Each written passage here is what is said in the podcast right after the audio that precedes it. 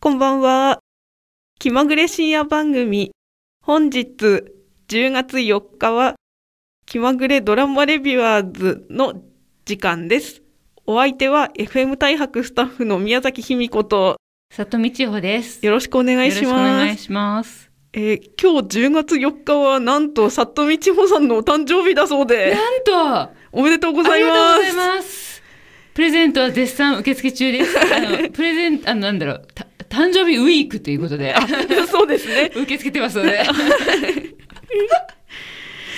ありがとうございます。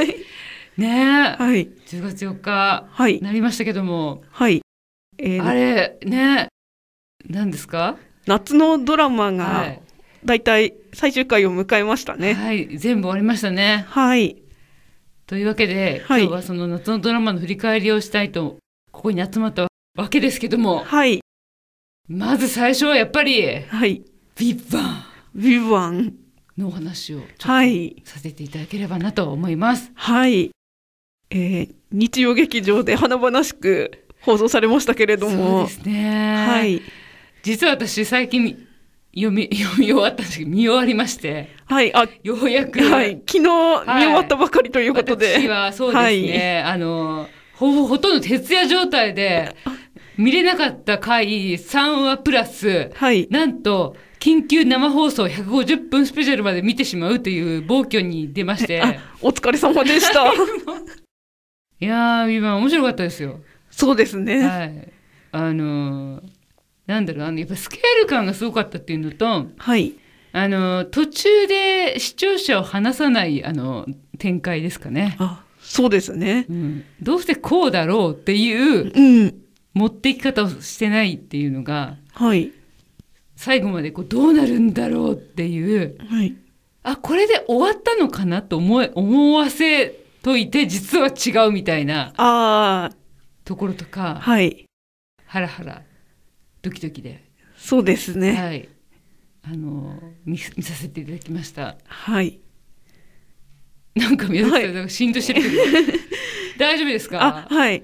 あでも私が心に残ったというか、ビバンで良かったと思うところは、はい、キャスティングが本当に素晴らしいなって思ったのですけど、そうですねはい。あの、もちろあれはすごん、かったあの、主演の堺雅人さんをはじめ、もう日本のはい阿え部っと寛さんとかはね、い、ドラマ界映画界を代表するような方が、はい、大勢出演されてた本当んにですけど、うんそれだけではなうく、ん無名でも実力派の方をどんどん起用していたのが素晴らしいなって思いました。おーあの誰ですかあ例えばあのドラム役のあー富坂ドラムさ ん。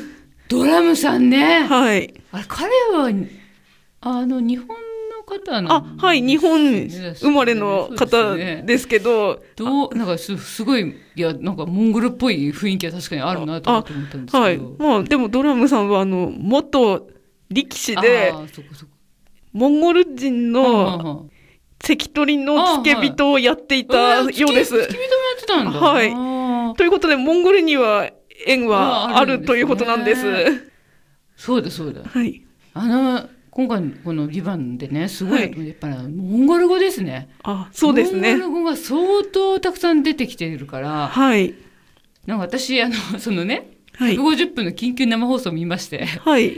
あの堺雅人さんが主演のはい。彼が言ってたんですけどはい。数字が実は苦手だっていうことと数字、はいモンゴル語はい。あとなんだっけあと何かもう一個が苦手だってあ苦手っていうか大変だったってはいいう話をしてたんですね。はい。三つあったんですけど、ちょっとすみません、忘れました、最後に。ただ、モンゴル語とその数字が大,、まあ、あの大変だったっていう話をちょっとちらっとさしてましたね。はい。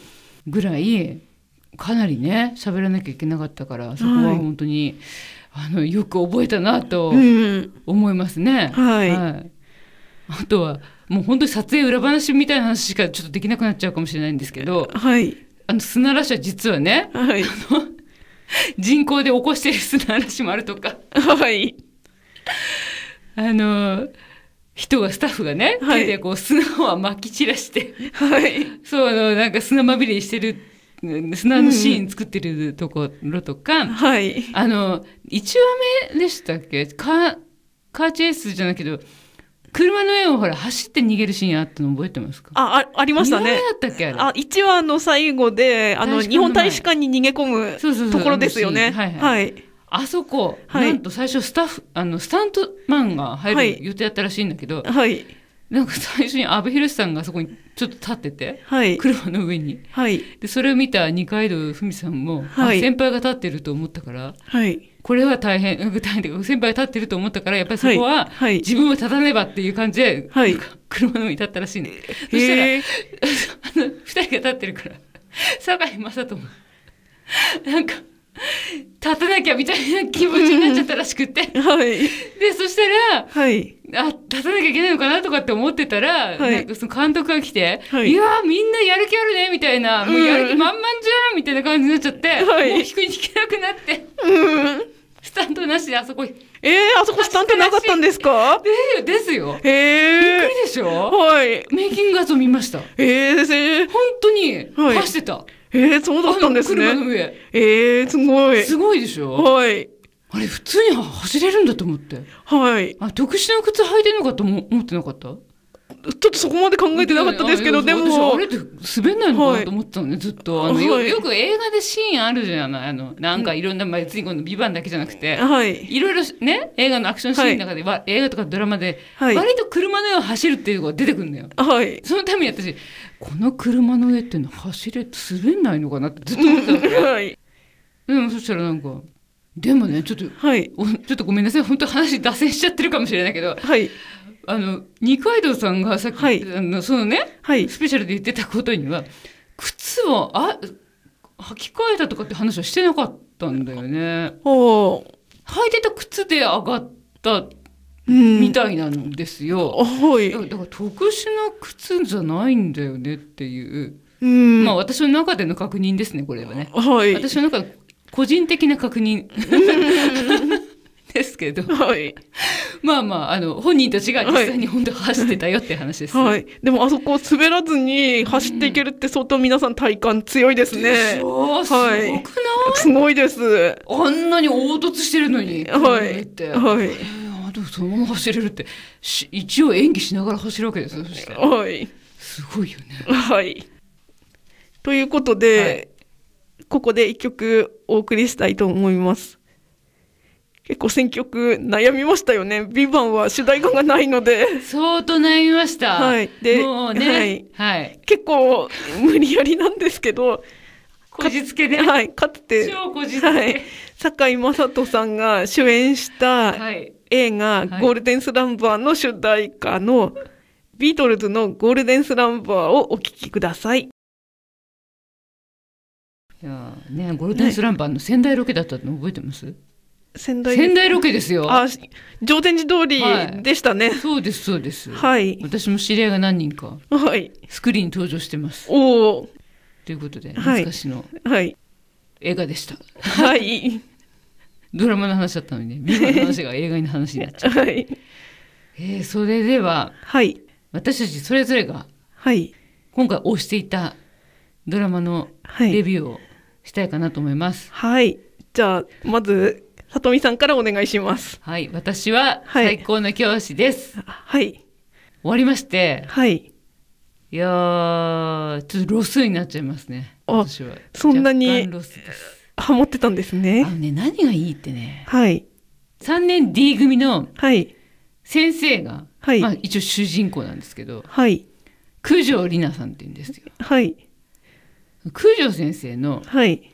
話し方がすごく私は良かったですね。あ、そうなんですね。なんていうかこう、すごく、感情を抑えて、はい。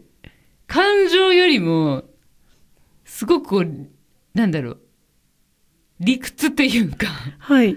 を大事にしてるっていうか、はいその、あの、理路整然とした話し方が私は好きでした。あ、そうなんですね。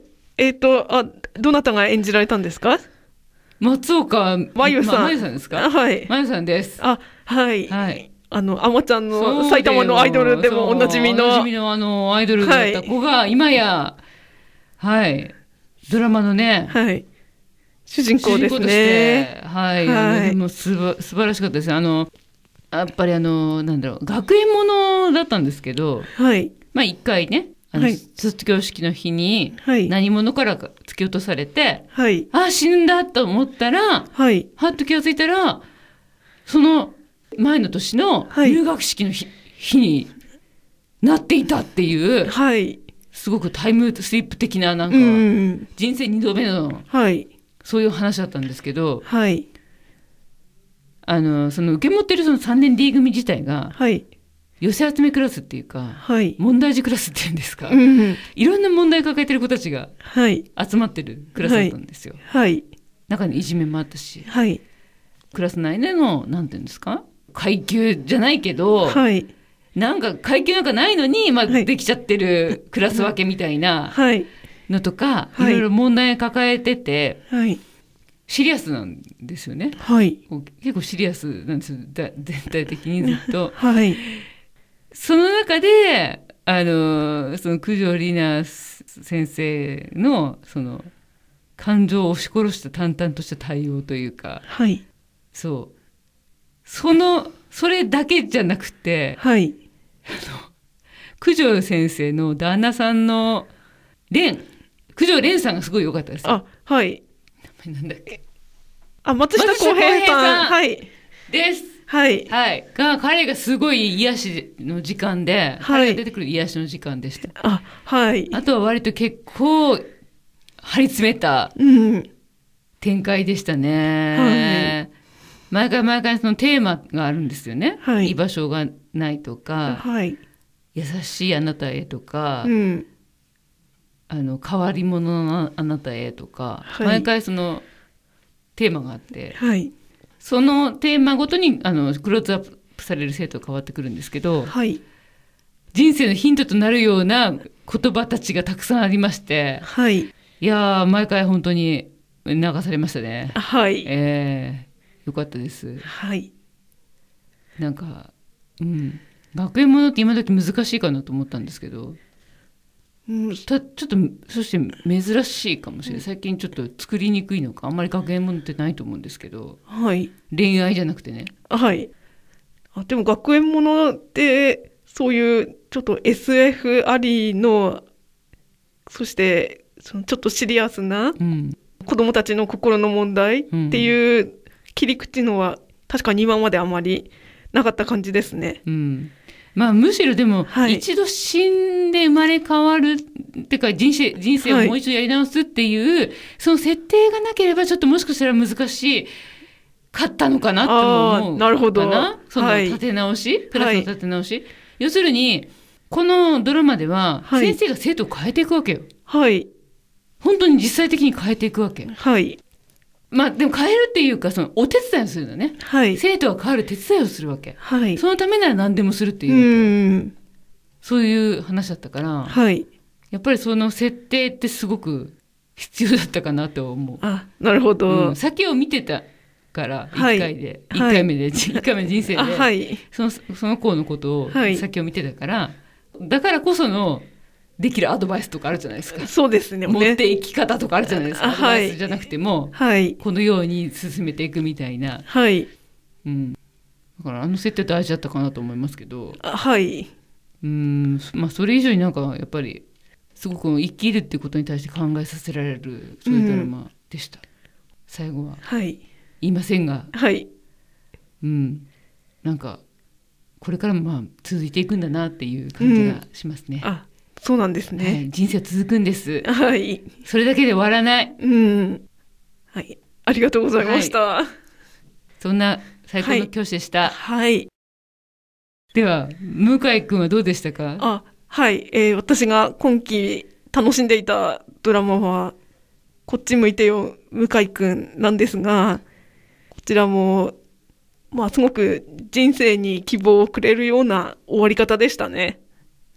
人生く人生にく希望をくれるようなそんな明るい終わり方だったんですねあ、そうなんです。うーはいん、、あこちらはあのどういう話かっていうのを簡単に説明しますと主人公のあの赤楚衛二さんが演じる33歳の独身のサラリーマンの向井くんは10年間恋をしていなかったのでそろそろ恋愛とか結婚をしたいなと、そんなことを考えていると、ちょっといい感じの女性が現れ て、アプローチをしてみるものの、振られを何度か繰り返すというところから始まる話でした。あれ、毎回最後まで、あの、お相手のど女性は変わりましたかごめんなって、途中で見見なくなってしまったんで、3回目ぐらいまで見てるんですえけど。ーっと、最初にアプローチしたのが、会社の後あ、輩前の後輩で、あうん。で、で、2回目が、えっと、すごく若い子。あ、あの、義理の弟のあ、店うんそうのバイバイト。トの子。はい。で、3人目が、もっと一夜限りの相手。ああ、そうだね。はい。あと、元カノで、その次が、がは出い、てきましたね。 10年前のはい元カノはいはと、一旦、よりをうん戻したつもりになっていたんですけど、うん相手にその気はなかったって いう終わり方でしたね。なるほどね。はい。そして、最終的に、えー向井くんは、あの、飲み仲間うんのうん。坂井戸さん坂井戸さが、ん。 はい。坂井戸さんが好きだっていうことに気がつきます。何それはちょっと、高値の話じゃない。あの坂井戸さんそうです。あの、春さんが演じる、あの、飲み仲間ですよ。どこにす、まあまあ、あの、好きになるきっかけは様々で、どこに比べてるかわかんないんだけど、まあ、そう思って、自分が、はい。そう思ってるってことに気づいたわけですね。はい。なるほどね。はい。なるほど。まあ、で も、あれだって付き合ってる人いなかったっけあれ付き合ってんじゃなかったのああの、実は付き合っ職場の。ている人はいたんですけど、はいはいえー別れます。聞いちゃった。私この後見るかもしれなかったのに。あ、すいそうまだっせん。たんだ。はやっい。ぱりそうだったんだ。はい。なんかあのまま大人の付き合いで続けていくのかなと思ってた。そそうもいかないわけでね。そうなんです現よ。実はね。まあ、ドラマだけどね。はい。 ドラマっていう現実はね。 そうだったんだ。あはい。あ、なんで別れるのか言わない方がいいですよね。えー、言わないで。あ、はい。うわ、わかんないけど、見るかもしれないからこれあ、はい。その、向井くんは、うん。最初の頃うは、ん。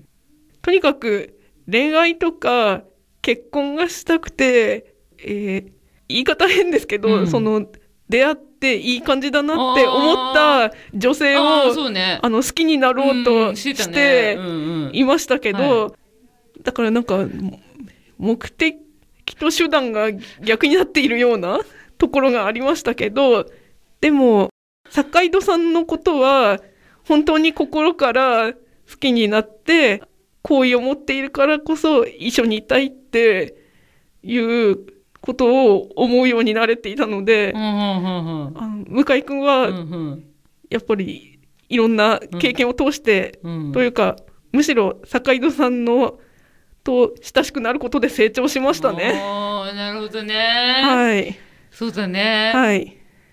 へえ、よかったね。はいもうその心からこう湧き上がる好きっていう感情がに気がつけたっていうのはよいいことだよね。そうですようねん、。側だじゃなくてね。はい。うーん、そうなんだ。い坂井戸さんでもすごいなんか、ねえ、なんか、ちょっと、向井君と坂井戸さんって、坂井戸さんがとても素敵だから、大丈夫かし らって思って。坂井戸さん、まあまあ、ちょっとこれは、あれですかね、今後、この二人は、どうなるのかなっていう感じの終わり方するのかな。二人は今後どうなるのかははい。明らかにされないままの終わりなのね。終わりでした。その、ビバンの第二弾みたいな話うんまあ、あの、 それはあの、見てる人の解釈に委ねるという終わりでしたね。。そうだよね。はい。何でもかんでも消えちゃうのもね。はい面白くないもんね。はい。でもこの余韻の残し方はうん。いいなって思いましあたー。そうだったんだ。はい。いいね。はい。いいね。私それよりも、はいあの、いえっ、と、妹夫婦、あ、カはレーい。屋さんのはい。妹夫婦が気になってまあした。、私そうなんです。妹夫婦の話もなかなか興味深いものでしたね。はいあの向井くんの妹のマミは、うんカレー屋を経営すうるん元気と,、元気とあの結婚をしたんですけれどもそうそうでも結婚してから元気は急そうにうん男らしさとかうん夫らしさにうんこだわるようになって、うんそういう立場に縛られるのが嫌いだったマミはすっかり幻滅してしまうんですようんね。そうなんですねはい、確かに確かに、はい、あの二人はねなんかマミがいちいち言ってることが私もはい、あの共感するというかはい、だったので、はいどうなるのかなって私は見てましたけどねはい、で、離婚はい、する2でし人ょは結局ぎくしゃくして離婚届を出してしまうんですけれども、でも実はお互いを好きな気持ちには本当には変わりがなかったんですね。うんうんうんで離婚してあの意気消沈してしまった元気は、あのお店を畳もううんとするんですけど、うんマミはこのお店大好きだからやめないでって言って、うんそして2人も関係もちょっと変化してあそれで再婚はしないんですけれども、うん事実婚ーの夫婦としてうんこれからも2人で生きていくことをうんうん決めたんです。あーなるほどね、はい、あのカレー屋様様はもいじゃあ存続なんですね、あそうなんですなるほどねはいそうかそうか、はい、まあお互いが自分ねお互いの気持ちに気づいたのはいいねそうですやっぱりね。さコミュニケーション大事だね、そうですね。うんマミは元気とのその法律上の結婚の生活に違和感を覚えていましたけども、うんうん世の中には様々な理由でパートナーとの結婚を選べない人とか選ばない人っていますよね。そうですねは、い、まあ、例えばそのマミみたいなうんうん、み家制度みたいなものが、うんうんうん良くないって思う人もいますし、うんあとは同性同士のカップルも結婚はできないですよね。うんそうですねはい。